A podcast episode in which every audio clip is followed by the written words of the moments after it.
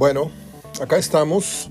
Es el lunes 6 de febrero. Qué fin de semana, ¿eh? 6 de febrero. Delicioso. Del 2023. Para muchos asueto, para otros no. Eh, aquí estamos para platicar con ustedes. Un momentito más, en cosa de minutos, me estoy conectando con Gerardo Gutiérrez. Eh, tengo mis propios puntos de vista que no necesariamente van a ser los mismos. Eh, en ocasiones no concordamos Gerardo y yo. Mm, yo no creo que todas las victorias eh, sean inmunes o, estén blindadas de, crítica seria, porque le podemos encontrar, encontrar detallitos, pero ganaron. Pero es lo importante, pero ganaron. Y lo importante es ganar y no sé qué. Y en, y en, en esos escudos se esconden muchos problemitas o, situaciones que a la larga las victorias fueron matizando y a la hora buena es cuando vienen los descalabros importantes que dejan a los equipos fuera. Tigres y Monterrey ganaron sus partidos, pero las formas en las que defiende Tigres y Monterrey sus ventajas son bastante cuestionables para tener la clase de equipos que tienen. Eh, en el caso de Monterrey, no voy a meter las manos por Víctor, aunque me gustaría y, lo aprecio mucho y todo, pero eh, pareciera como si fuera una defensa lo que voy a decir, más no lo es. Monterrey pudo para, tuvo para matar al Toluca, 3, 4 goles a cero primer tiempo. ¿eh? Ya luego creo que Víctor entra en la necesidad, recula en tablas como lo, cuál es su naturaleza, y eso a la gente no le gusta, entonces cuida el marcador, se ve sorprendido por Toluca y luego ya viene una cosa casi de, urgencia, de alarma y, contra las cuerdas tenían al Monterrey. Eh, un Toluca que no empató de milagro, que lo mereció, que Andrada, que el buen que hace defensivo y lo que usted quiera, pero Monterrey no está para sufrir en casa. Entiendo que sea un gran sinodal Toluca, ¿eh? allá y aquí, pero, pero, este, cuidado Cuidado porque a Monterrey le están viniendo a hacer, por ejemplo, el sábado, domingo, le están viniendo a hacer esta clase de partidos en su casa. Creo que eso es una, irreverencia, ¿no? Llámese el equipo que se llame, Monterrey tiene que mandar aquí en casa y no tiene que, recargarse otra vez en cuerdas. Y el caso de, de Tigres, bueno, pues a mí yo le sigo poniendo un asterisco a Diego Coca. Le sigo poniendo un asterisco porque creo que aquí no puede eh, caer en las mismas mañas o defectos o, virtudes que tuvo con el Atlas, que es un equipo totalmente diferente. No sé si le queda grande el coche, no sé si le quedó grande el saco, todavía no lo sé. Porque mientras Tigres ande en el segundo tercer lugar, pues qué pero le ponen Mario. Yo sí le pongo pero desde ahorita. A Monterrey como local y como visitante y a Tigres igual. Porque estos equipos no digo que están para robar la liga, pero sí están para jugar con, sin esos eh, modales de equipos medianos. Vamos, si usted me lo permite, vamos con Gerardo Gutiérrez para charlar de la jornada 5. Acompáñeme.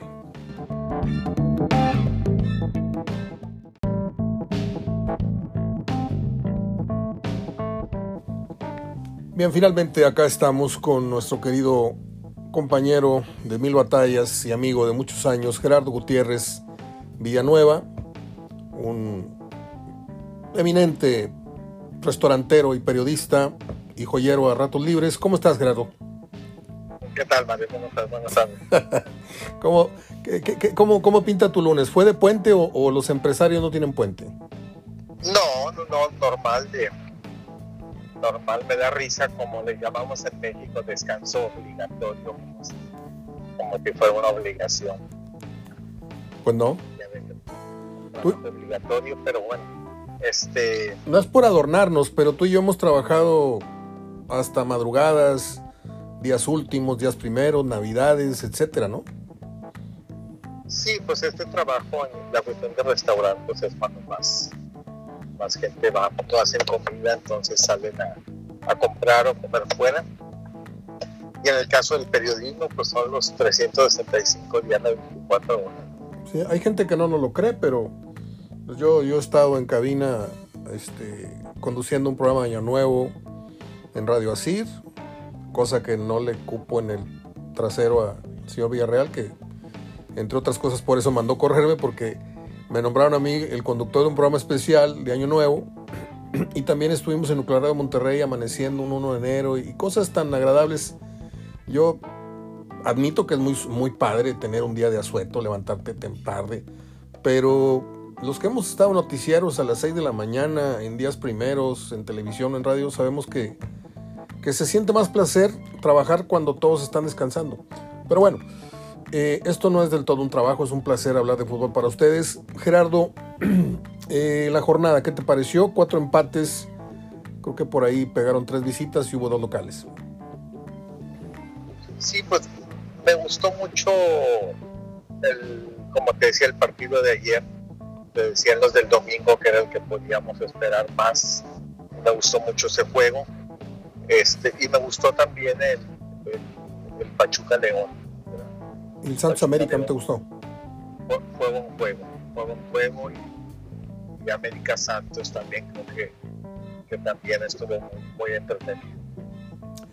A ver, Gerardo. Mm, a las victorias de los equipos que pronosticamos, por cierto, eh, ¿cuáles son los peros y cuáles son las palomitas que le pones? Ah, hablando de los equipos locales. Así es. Pues mira, en el caso de Tigres, este no era independientemente de la posición que ocupe Cruz Azul, eh, no lo esperaba cómodo, no lo esperaba un flan como le llaman, porque por la necesidad de, ese equipo de destacar, de sobresalir, aunque, aunque muchos años ha, podido hacerlo poco. Pero un estadio azteca, vas a la altura, vas a la capital, sobre todo el Cruz Azul, un rival incómodo que tenía una necesidad muy fuerte de, de ganar entonces, no, el, ahí nada más fue el triunfo, lo que se obtuvo, el triunfo ya lo que valió los tres puntos. Pero de ese, de ese triunfo destaco mucho que a pesar de, la, de lo fuerte que fue Cruz Azul, de lo amenazante que fue en segundo tiempo, Tigres nunca se descompuso. O sea, no se vio emocionalmente rebasado. ¿sí? Meter faltas, tirar patadas. Tigres cometió únicamente ocho faltas en, los 101 minutos que se jugó. Eh, son muy pocas, es un número muy bajo.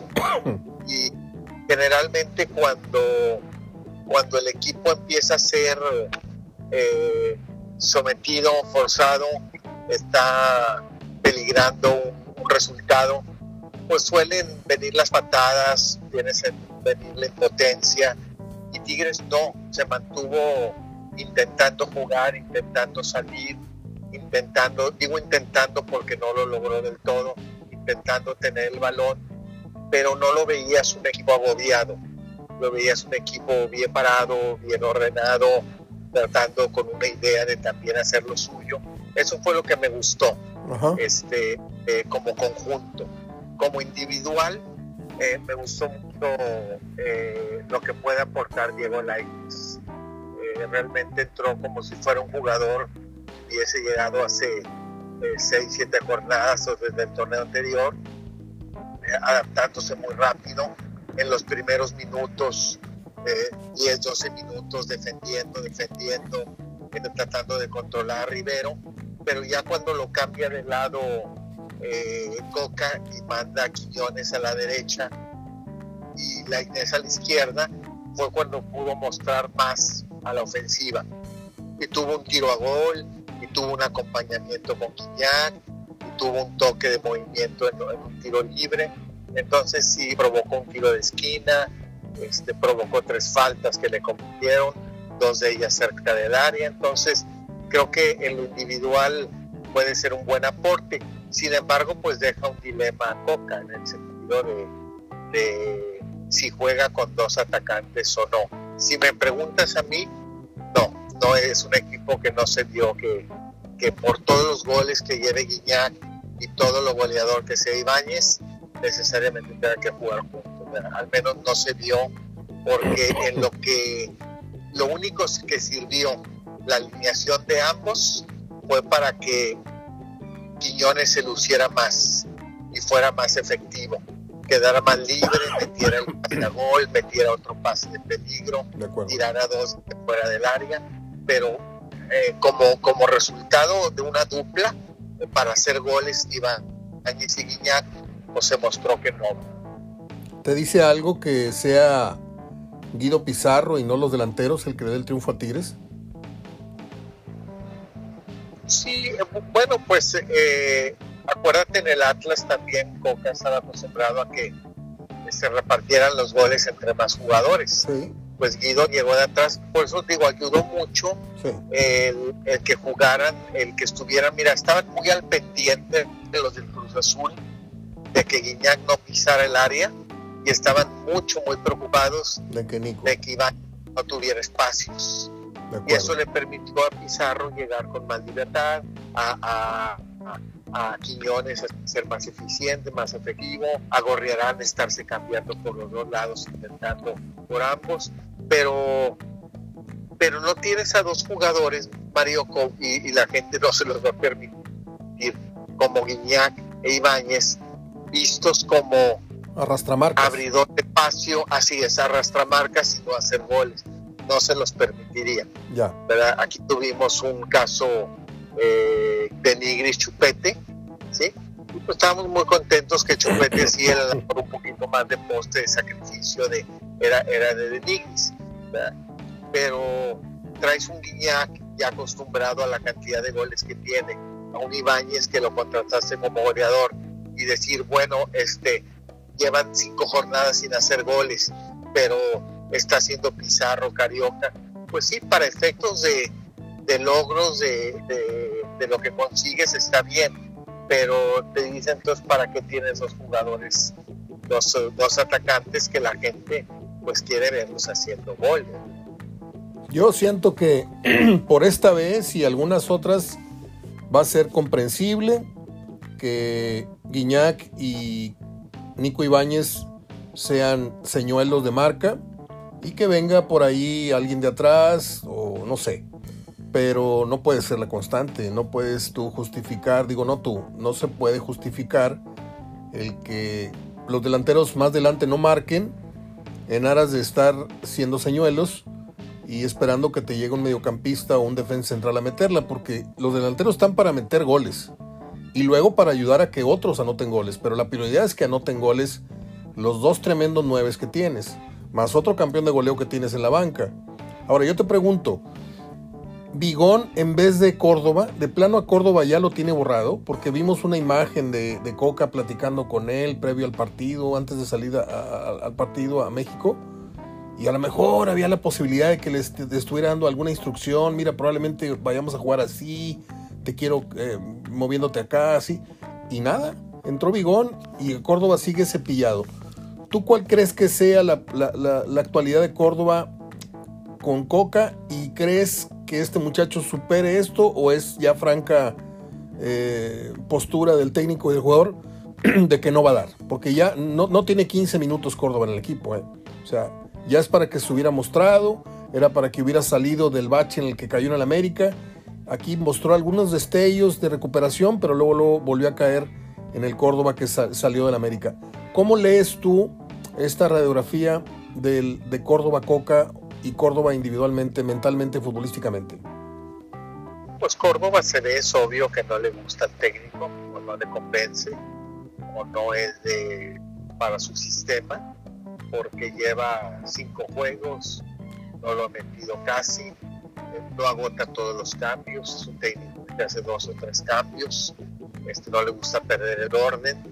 Este, si dijeras, bueno, hace los cinco cambios, va a estar sumando de 10 a 8 minutos por juego, pero, pero no. Y en esos dos, tres cambios, pues no está Córdoba, es obvio que no está, no está Córdoba. Este, eh, no los cinco, como te digo, como para decir el quinto cambio puede ser de él. Eh, yo creo que Coca está deseando que ya empiece la CONCACAF, ¿sí? Porque ahí va a tener su segundo plantel, ahí va a tener a Córdoba, ahí va a tener a a, este, a Ibáñez solo. Este, yo creo que, hay jugadores que ya tiene contemplados eh, Coca para, para utilizar en la CONCACAF. Y para meterlos en ritmo, ¿no? A ganar bien, están obligados a ganar. Y para meterlos en ritmo también, porque no se ven en ritmo cada vez que entran al primer equipo. Pues no se ven en ritmo porque no juegan. Exactamente. La verdad, porque la pretemporada la hicieron. Eh, habla, hablo del caso de Córdoba. Sí. Este, yo creo que aquí con este equipo eh, tiene que acostumbrarse algo a la afición y tiene que acostumbrarse algo el equipo mismo, ¿verdad? La afición a que siempre en cada juego va a dejar o va a tener que dejar fuera Coca a alguien que no le gusta quedar fuera. ¿sí? Ibáñez no salió con muy buena cara del juego. No. Yo creo que él pensó, debe salir Guiñac y no yo. Pero mantuvo a Guiñac los 90. Yo creo que ese cambio en decidir de por quién fue un poquito más apelando a las jerarquías, que no lo estoy justificando. Porque mira, cuando se quedó con un delantero, con un 9, fue para, para, el, mano, para el mano a mano, para el de repente en el contragolpe eh, hacer un cambio rápido de juego, entrar al área, y eso te lo puede hacer mejor Ibáñez que Guiñac, ¿sí? Por la edad, hablo por la edad, no por la capacidad. Pero si tú te fijas en el tiempo que estuvo Guiñac solo, eh, difícilmente pudo ganar un mano a mano.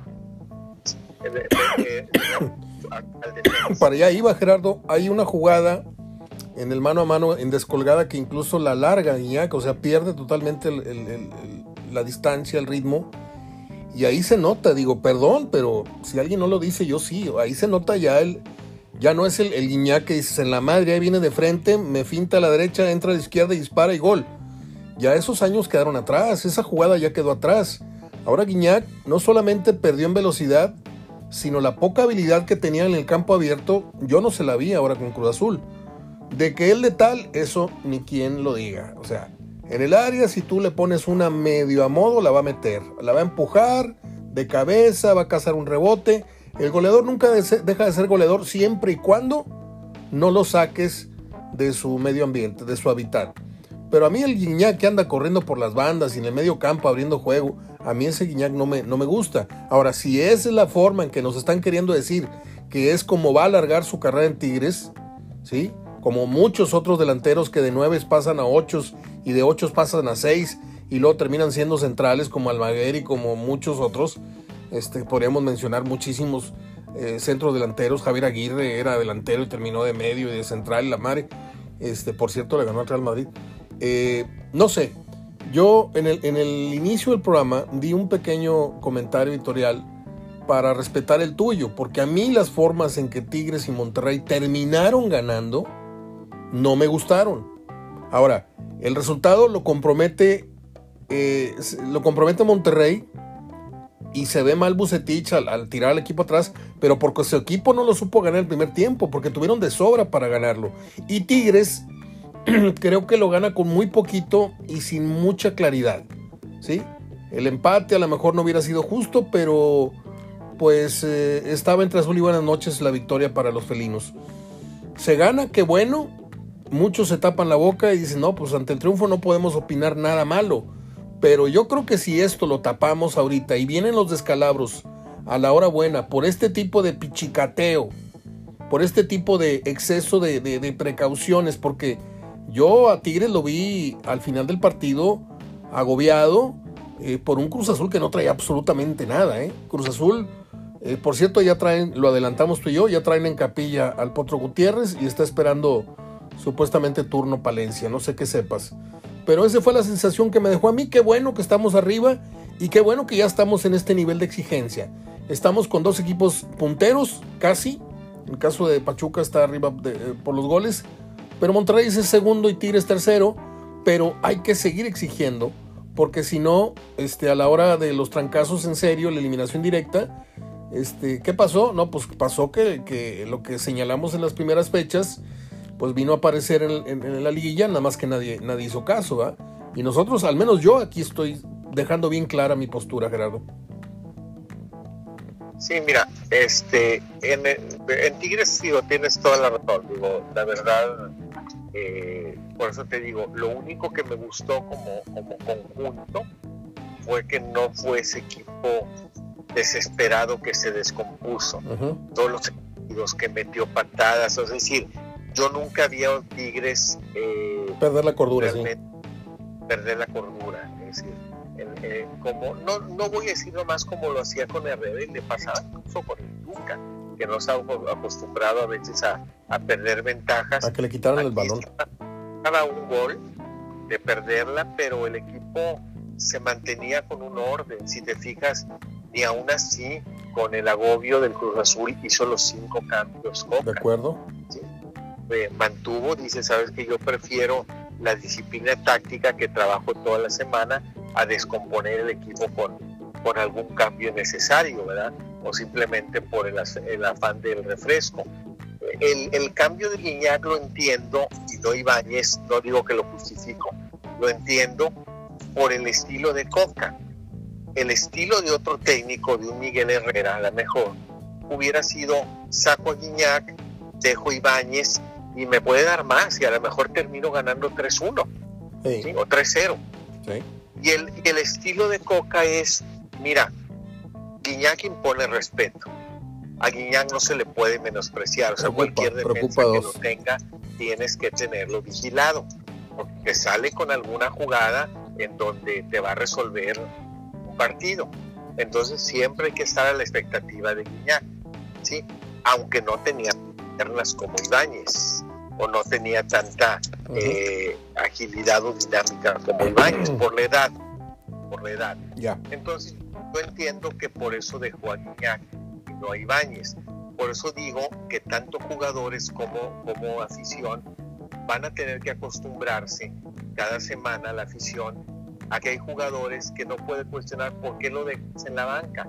Es que mira el equipazo, Mario. Sí, de acuerdo. obvio que tienes que dejar en la banca jugadores importantes. Y ojalá, ojalá, Gerardo, ojalá un día Coca saque a Guiñac y deja a, a, Ibáñez. Para que la gente entienda que no le tiene tanto miedo al estatus. sí, sí va a tener que hacer. Entonces, para allá voy con los, con los jugadores y los jugadores van a tenerse que acostumbrar a que cualquiera en cualquier momento puede salir, como ahora lo tuvo que haber entendido Lisnowski, que no estaba jugando mal, pero necesitaba dejar una plaza de extranjero en el 11. Entonces, si ibas a usar Ibáñez, tenías que sacar un extranjero del cuadro. Y le tocó a Lisnowski, por eso entró Diego Reyes. Muy bien. no por un cambio de la defensa, salió por una necesidad extranjero. Eso en cuanto a Tigres, ¿verdad? En cuanto a Monterrey, creo que el buen partido lo vimos. Yo, yo allí, en, el único punto que difiero, mano, es, creo que fue un muy buen duelo de estrategias. O sea, se demostró que con estrategias se puede brindar un partido en el que no quedes a nada.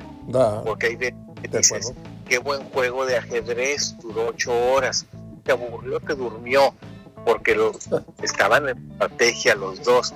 Que aquí fue un duelo de estrategias que te entretuvo, que te trató de divertir, que te generó jugadas importantes, mucho, muy parejo, porque fueron siete tiros a gol de cada uno y cuatro desviados de cada uno. Este, el, el caso de Ambriz primer tiempo, yo te voy a decir en qué, en qué siento que perdió el juego Ambriz. Los técnicos, y es lo que me cae muy gordo de los técnicos, Mario, es, nos intentan demostrar a veces que él está bien y que cien mil están equivocados. ¿sí? Entonces, eh, Ambrí jugando con una alineación que le venía dando resultados. Ya. ¿sí? eh, Brian izquierda, más atrás de Maxi Araujo, Maxi Araujo izquierda más adelante, ¿sí?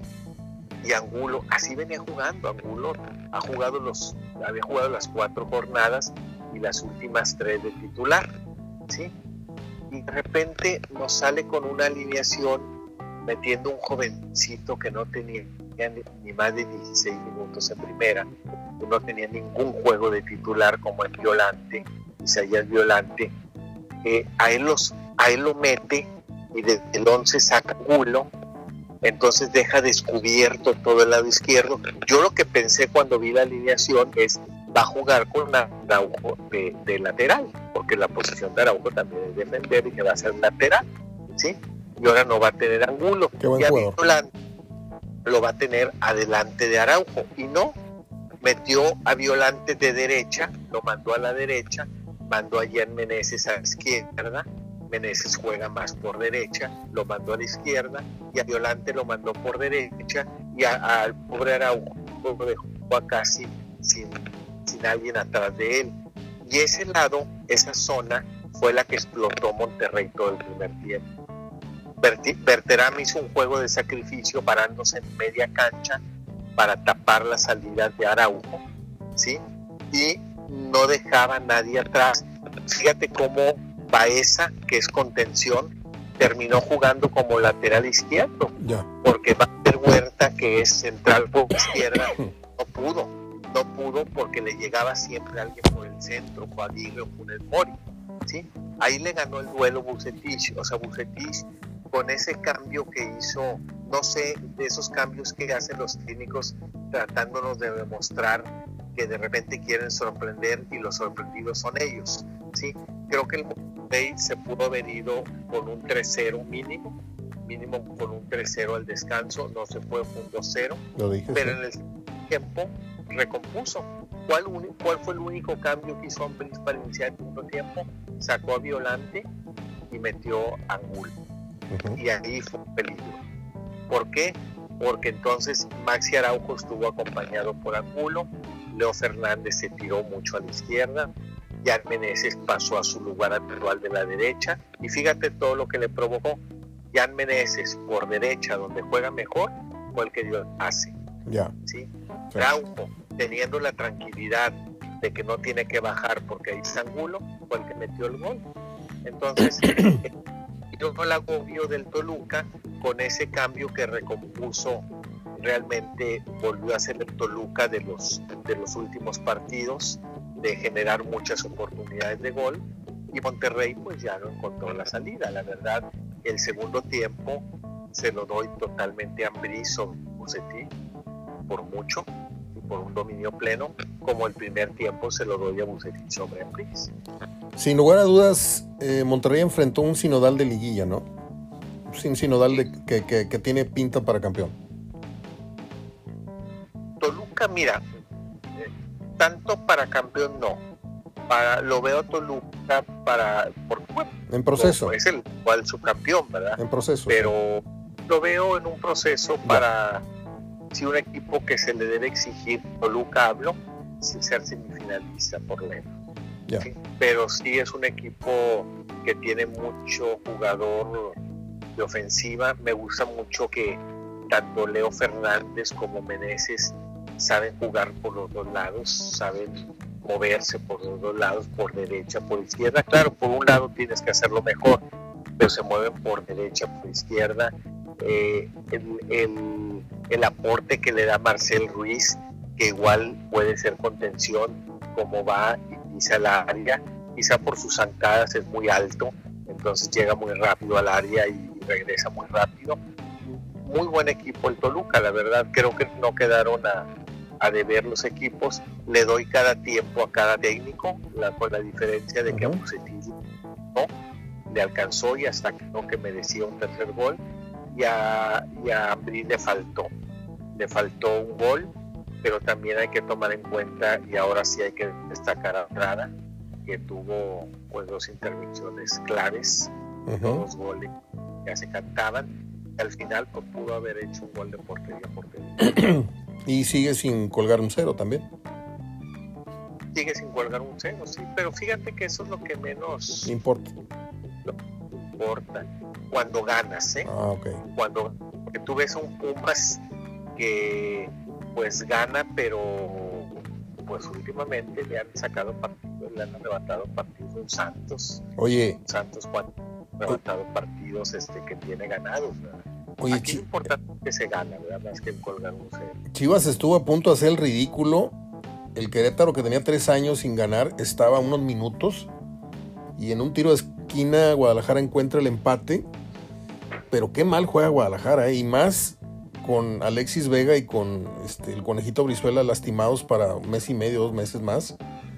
Este, qué triste ver un, Gallos Guadalajara. Yo pensé que estaba viendo al, Tepatitlán contra el Coyotes de no sé dónde. O sea, un partido tristísimo en nivel. Y estamos hablando del Guadalajara. Y no se ha encontrado, fíjate que el técnico no le ha llegado todavía. Se está tardando un poquito en hallarle al, al equipo. Sí, pero la verdad, este, si Querétaro gana no dices nada, ¿eh? no, uno no dice nada. Este, en el sentido sería una, bien merecido, ¿verdad? porque Chivas eh, empata, pero no, no realmente no convence nada. Si no hubiera empatado, hubiera sido un buen resultado para Querétaro y decir que bien merecido para Chivas. A ver, Necaxa, y el San Luis eh, Puebla lo comentamos el, el mismo viernes. Eh, Necaxa 1-1 con Tijuana. ¿Qué te pareció este partido? Pues fue de los partidos que, menos me gustó. Este, yo creo que este partido nos, nos demuestra que el Guini este, se apresuró. Creo que es un técnico más para, para formador. Ya. Y le atinamos, tú y yo le atinamos al decir que, pues, quien quita y salga un buen partido entre dos equipos que no prometen el 3 a 2 de Bravos a Mazatlán resultó ser muy buen partido. Resultó ser un muy buen juego. Sí, la verdad, este, muy buen partido. Mazatlán ahí ves que no es cuestión del técnico, es cuestión del plantel. De calidad, sí.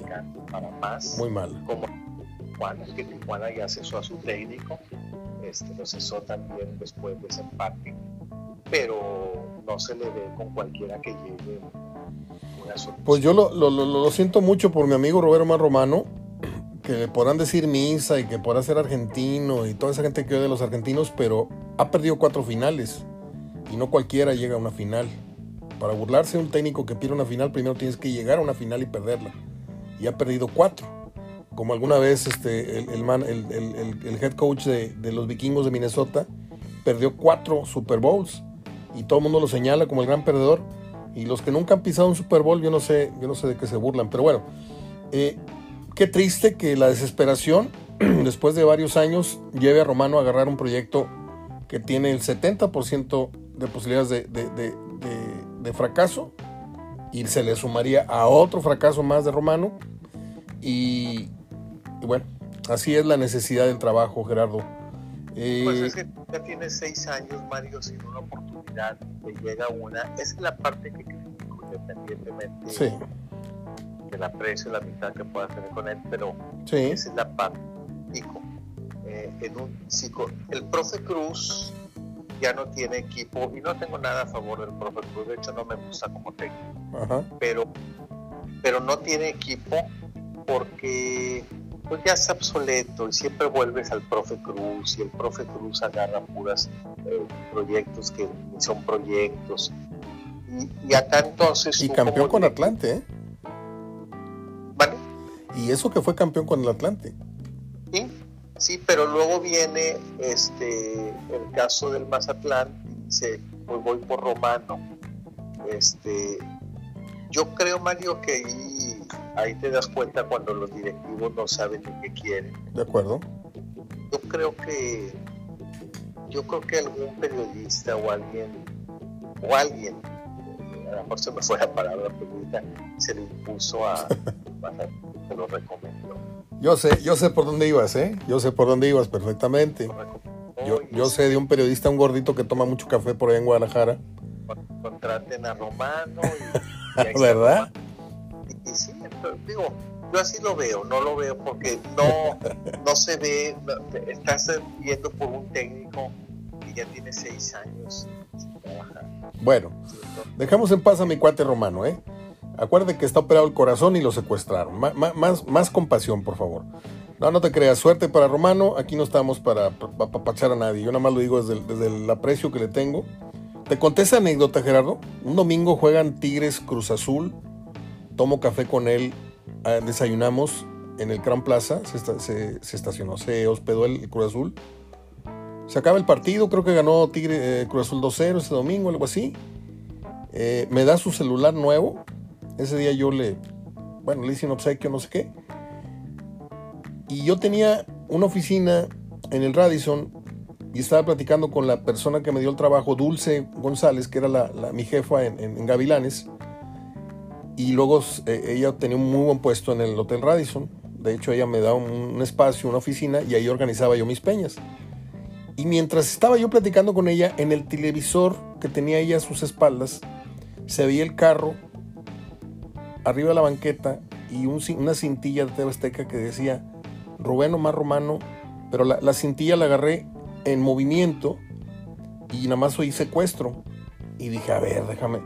Y donde marqué al celular, me contestaron los secuestradores. Me dijeron, si vuelves a marcar, cabrón, te matamos. Y yo, a la madre, lo acababan de secuestrar, Gerardo. Y toda esa, anécdota yo se la conté a, a, Romano ya tiempo muy pasado, porque el tema no se podía tocar y ahorita lo puede platicar. Pero es una de las anécdotas más increíbles, ahora sí que con letras rojas increíbles que yo le pueda contar a la gente. Bueno, Tigres Cruz Azul ya lo platicamos. El Santos América, qué buen partido. El Santos en su jugo creo que va a ser un equipo muy, muy peligroso en la liguilla. Pero a Fentanes se le cae el equipo en el segundo tiempo. No sé qué opinas. Mira, aquí eh, eran muy buenos rivales, muy buen partido. Lamenté mucho que, que el arbitraje hubiera influido. De acuerdo. Lamenté mucho porque el gol con el que empata el América no, era falta. De acuerdo. Tiene una jugada que no era falta, como también Montaño debió haber expulsado o perdonó en, el primer tiempo Rojas. No, y el penal, se mete medio América dentro del área, o sea, muy malo el arbitraje. América, muy malo el arbitraje, la verdad, muy malo.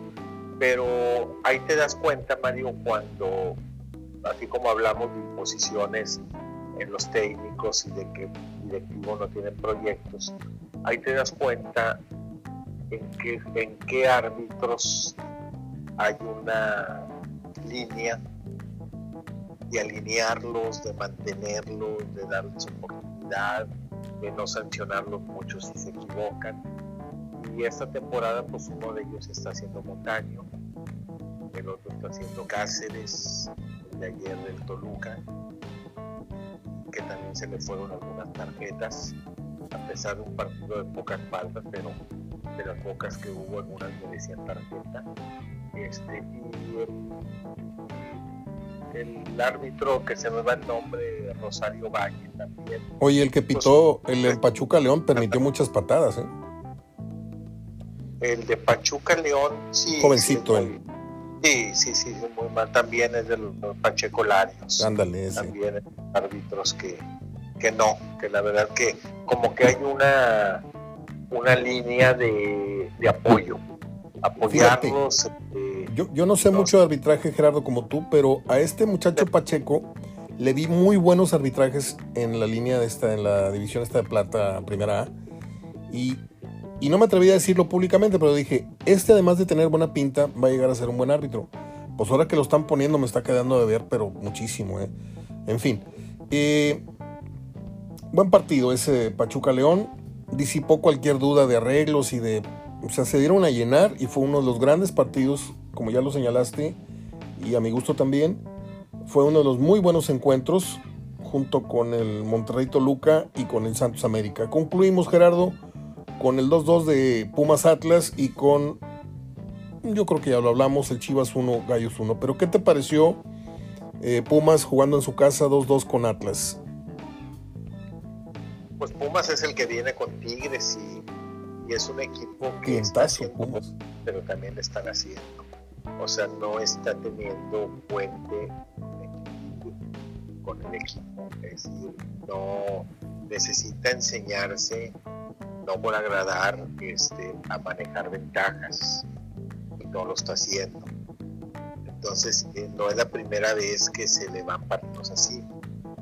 Entonces sí tiene que reconsiderar eso. En todos sus partidos hay goles. Y en la jornada 1, bueno, pues le gana a Juárez de local 2-1. Este, pero un partido que tuvo que venir de atrás. Luego va y pierde con Santos 3-0.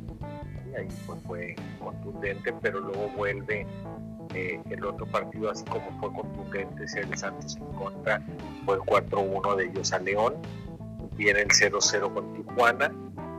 Y luego viene este del Atlas. El 0-0 con Tijuana no lo había dejado él, y él lo comentó satisfecho, contento porque no hicieron goles ahora cambia la postura, hace goles, pero también le hacen. O sea, vuelvo a, insistir en ese aspecto de que cuando busca goles, pues también se los están haciendo. Y el Atlas es un equipo que con el nuevo técnico le está alcanzando para puros empates, pero todos viniendo de atrás, todos rescatados, como le había pasado en Querétaro, como ahora le pasa en la cancha de Pumas, pero no tiene buenos resultados, no está teniendo puros empates, le está costando mucho al técnico también este, lograr un equilibrio con, el equipo. A la distancia creo que no le, no le hemos fallado, tú, yo y, muchos que hablen de fútbol con cierto criterio. Pero mira, Mazatlán ya corrió su técnico. Este, Cholos ya corrió su técnico. Eh, Cruz Azul está por correr al Potro. Eh, el otro muchacho este de Pumas, que estamos hablando del Puente, yo sigo poniéndolo con signos de interrogación si va a aguantar más de un torneo, ¿sí? A lo mejor le dan este en lo que se acopla y la madre, pero pues yo siento que Rafa habla mejor de lo que dirige. Y el otro es el de Chivas, que quién sabe si le alcance las mentadas de madre, no, no, no revienten a la directiva y terminen por correrlo, pero pues él no tiene la culpa que se le hayan lastimado sus dos bujías del equipo. No lo estoy disculpando, pero creo que pudiera ser otro candidato a irse. ¿Qué otros técnicos sentirías tú en riesgo de aquí en lo que resta de la temporada que dejen el cargo, Gerardo? Al de Chivas no lo veo en riesgo por el proyecto. De acuerdo. Este, al del Puebla. ah, tiene razón. tiene razón. Que quedó de, de, se, me va el nombre. no, pues ponle Panchito Pérez o como se, ¿cómo se llama. Era, auxiliar en, era auxiliar en el Puebla y se quedó como, como técnico, ¿verdad? Él, él, él puede ser que pues, le estaban brindando una oportunidad que salga. Gutiérrez, bueno, se habla de que Oye, te quiero preguntar algo antes que me vaya la, la, onda.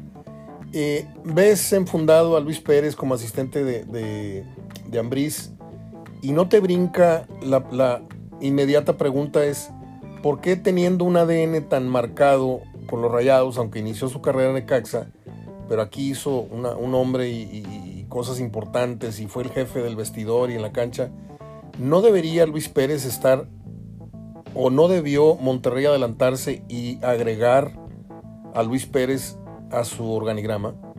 ¿O le van a dar un, un proceso en lo que aprende más con Ambriz y luego va a terminar estando acá? ¿Qué opinas de esto?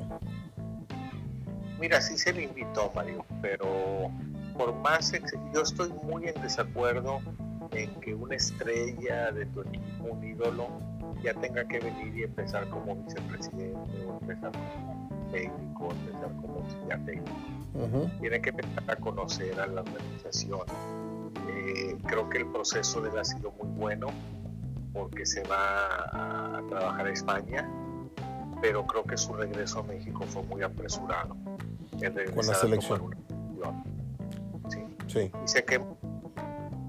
¿Se qué? Entonces, se quemó ah. en la selección. Ah, tan rápido a querer tomar una selección como si lleva un proceso Chucho Ramírez, como si lleva un proceso Pero ¿qué no deberían de saber un poquito más que nosotros, los, los que toman decisiones? Una cosa es que tú cometas este, por ejemplo, aquella selección de Hugo Sánchez que se quemó, Hugo Sánchez, pero ¿cuántos goles le fallaron los jugadores en la cancha? O sea, eso ya no fue culpa de Hugo. Y mira que yo no tengo nada a favor de Hugo Sánchez. Pero, pero es en todas las selecciones, Mario. sí, ya lo sé, ya lo sé. Pero yo, me, yo, yo me sigo preguntando. A, lo mejor lo que te entendí ahorita es que tú no estuviste muy de acuerdo con la llegada del Tato a la presidencia del equipo, por haber sido figura del equipo. No, no, al contrario. Ah, bueno. ¿Y lo de Luis Pérez qué pero le ponemos? No, te decía que a veces, decía que a veces eh, vienen jugadores que fueron ídolos. Yo no estoy hablando porque tanto no, ah. fue muy querido. A mí explícame con manzanas, güey, porque no, no, a veces no entiendo bien. A ver, dale. Y, se le ofreció. Se le ofreció a Luis Pérez empezar a trabajar desde abajo. Ándale. Y Luis Pérez, pues, pues quiere de, primera división para arriba. Ándale, pues. Y en este caso, en este proyecto, pues no cabía para empezar de arriba. ¿sí? Y ahora se va a Toluca y creo que eh, Abril lo lleva con una cierta intención. ¿sí? Creo que en Ambris estaba él por si yo me voy a la selección. De acuerdo. Que tengan a alguien por Por eso me gusta hablar contigo, Gerardo, porque tú me aclaras muchas cosas. No la había visto, ¿eh? Esa no la había visto yo. Y porque sabe Ambris de lo que se aprende en España. Él estuvo allá, él aprendió allá, el trabajo allá. Luis Pérez también. Pues por lo mismo, ¿por qué no la agarraron acá? Bueno, en fin, ya hablamos de ese tema. Y este Monterrey, la verdad, sí le ofreció, pero le ofreció ayudarle en la estructura, desde abajo, en la estructura de sus fuerzas básicas, en la estructura de, sus equipos filiales.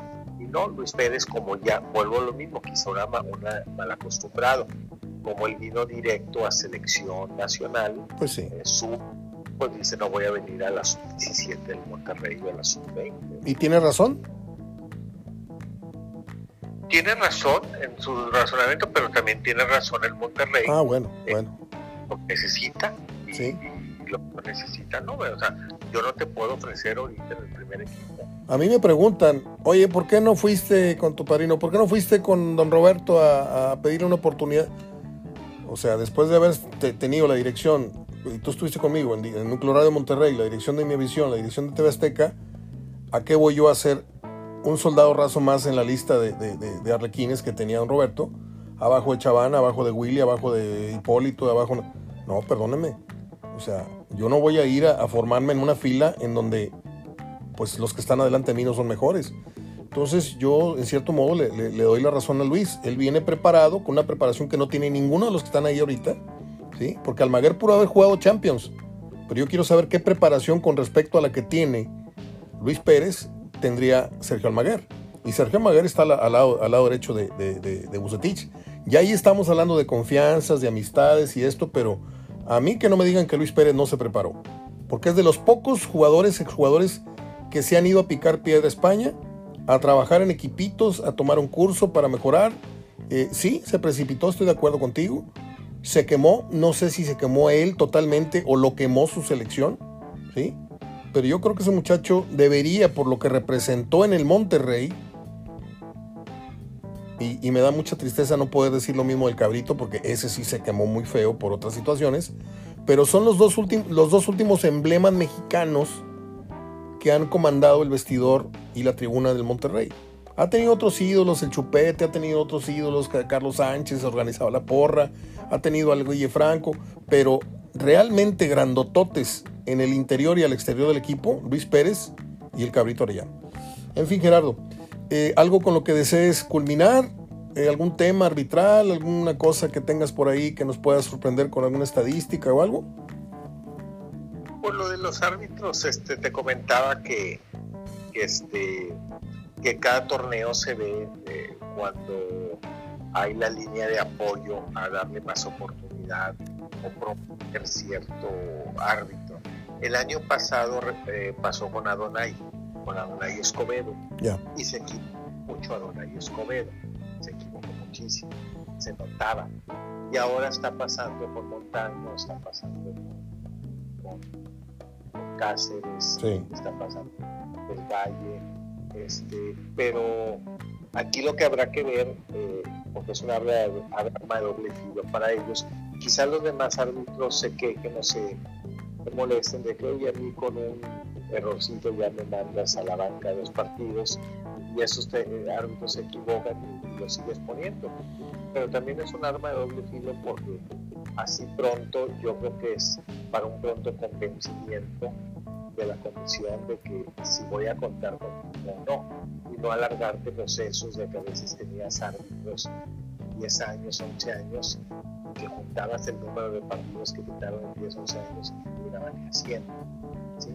Yo creo que eso es lo que están haciendo, agilizar el proceso, decir, bueno, vamos a darle más continuidad a este, este y ese, y vamos a ver si resultan o si de plano los, los quitamos. Así ha sido en los últimos años. Este año, del, año pasado, el torneo para ahora, pasó con Eric Yair Miranda, que lo tenían ahí, lo metían tres partidos por torneo, Eric Yair ya lleva 56 años como árbitro.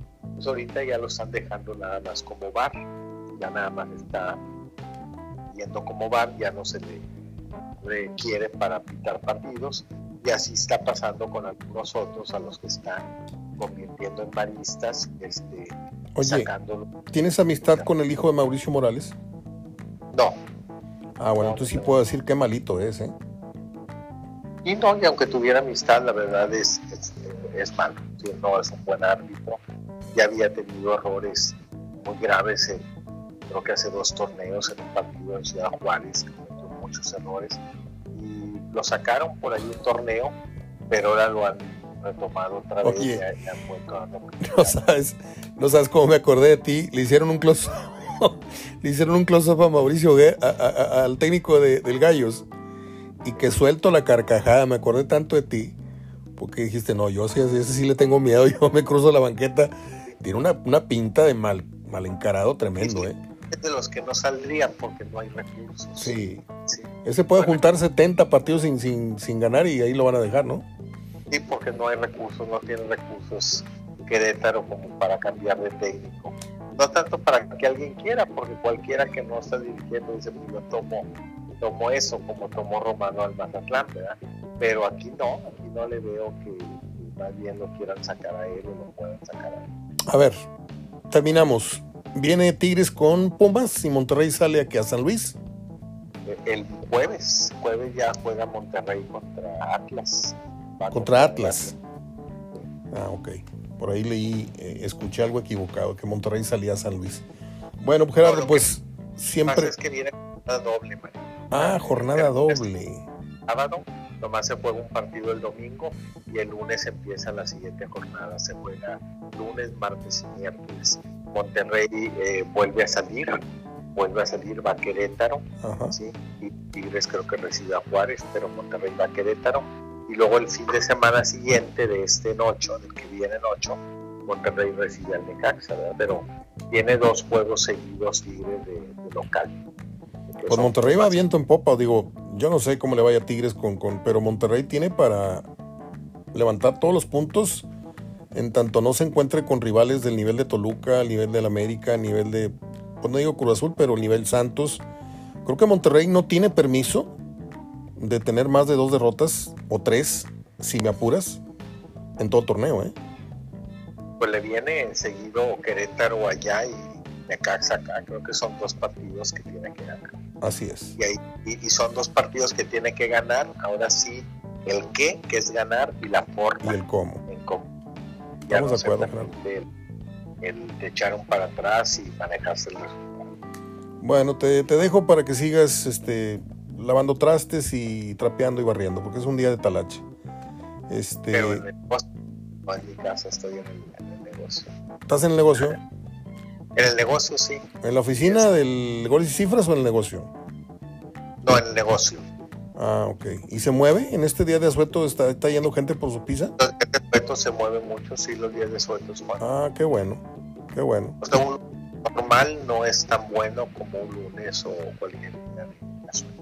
Pues mira, no es excusa, pero estoy tan lejos de donde tú estás que si yo tuviera por aquí la disposición de que estuvieras en Valle o Bispado, yo me arrancaba por una pizza, pero estás en tráfico y esto estás como a 30 minutos, 40 minutos. También difícil el tráfico para allá, ¿eh? Con estas remodelaciones que están haciendo. Sí, está, este, la verdad sí está complicado. Hoy no, hoy porque sí suelto, está claro. tranquilo el tráfico. Pero sí, este, cualquier día entre semanas sí. Bueno, Gerardo, pues el abrazo de todos los encuentros de lunes, miércoles y viernes, fraterno, sincero, que tengas una buena semana, que sea un día de mucha vendimia. Y si la gente quiere saber dónde queda Luca Pisa y cuál es el teléfono, ¿cómo sería? Mira, estoy en Santa Catarina, ya en Plaza Villa, junto a Soriana La Puerta. Ajá. Teléfono es el 81-1477-0527. A ver, dilo, pero un poquito más recio porque te oyes bien lejos. Sí, es el 81 ¿Sí? 14 770527 De acuerdo. 14 770528. Muchas gracias, Gerardo. Este, de esta manera no alcanzo a pagarte tu tiempo, pero sí me gusta, este, aunque te moleste un poco, yo sé que eres muy humilde, pero sí me, sí me gusta pedirte tus datos de tu negocio, pues para que la gente también nos haga, nos, nos haga, haga el favorcito de ir a saludarte y a probar tu, tu cocina, ¿no? A probar tus, tus, tus pizzas. Te mando un abrazo y platicamos el miércoles para la previa del Monterrey Atlas, ¿te parece? Y Dios mediante, si el miércoles estamos en contacto. Fuerte abrazo, Gerardo, gracias. Gracias. Hasta luego. Gerardo Gutiérrez Villanueva, después de, pues me dijo 45 minutos, creo que hablamos más. Eh, yo respeto mucho a Gerardo, aunque el viernes se me salió un albur, pero lo siento mucho, pero fue una reacción. Este, pero hay cosas que no comparto, sí, como él seguramente no comparte y lo dijo al aire. Yo no he leído y no quiero que nadie me haga un homenaje ni que me entreguen un premio, pero yo no leí y yo sabía, claro que sabía por qué lo estaba haciendo. No leí un seguimiento de ningún periodista que le hayan hecho a Diego Laines desde que entró a la cancha. Y un servidor sí lo hizo. Y sí lo hice para simplemente plasmar fielmente en un texto. Y ahí usted me dirá si fue brillante, si no fue brillante, si... Minuto 53, Laines a la cancha. Minuto 54, toca su primer balón. Desvía un pase para provocar un saque de banda del contrario. Segunda pelota. Minuto 56, le cometen falta defendiendo. Sobre el córner en la portería que da los vestidores del Azteca. Minuto 65. Yo me ausenté del televisor un espacio de 8 minutos. No sé qué habrá pasado ahí. La tercera pelota, al 65 que yo registré. Toca lateralmente. Minuto 69, toca de apoyo hacia atrás. Minuto 70, toca de apoyo hacia atrás. Minuto 71, se quitó a dos, disparó y Corona atajó. Muy bien ahí, ¿eh? Minuto 73, pierde y recupera un balón. Minuto 74, dispara y el tiro fue desviado por Funes Mori en defensa. Eh, 75, túnel y se le va el balón por la línea de meta. Apresurado. Minuto 75, toca de apoyo. Minuto 77, toca lateralmente para Pizarro. Minuto 78, toca lateral para Quiñones. Minuto 79, pierde un balón. Minuto 80, cambio de juego para Chuy Garza. Extraordinario, ¿eh? Minuto 83, centro raso para Pizarro que dispara a gol. Muy buen centro que le puso al capitán de Tigres. Minuto 84, pase equivocado buscando a Guiñac. Minuto 85, toca de apoyo hacia atrás, frenando un contragolpe. Minuto 86, toca dos veces de apoyo hacia atrás.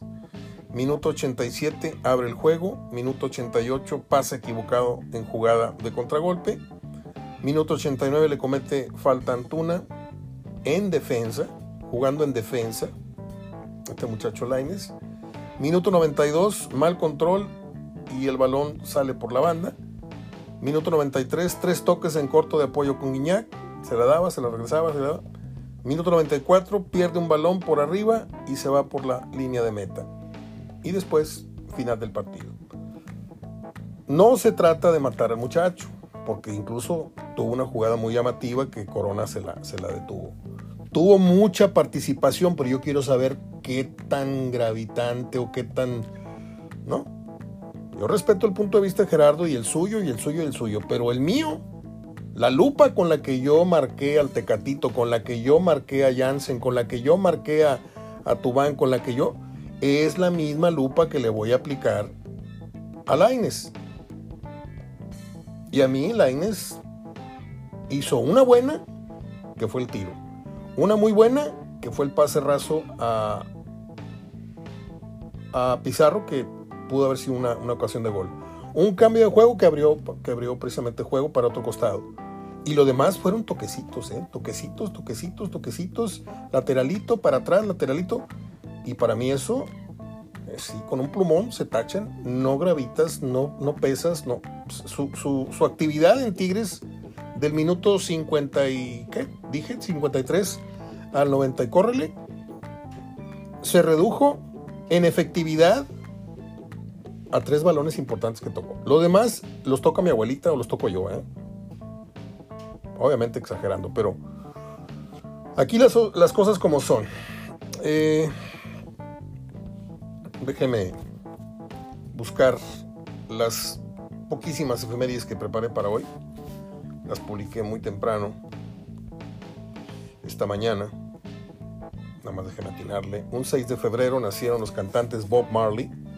Ya les dije aquí N veces, no lo consumo, no me gusta esa, esa, esa música.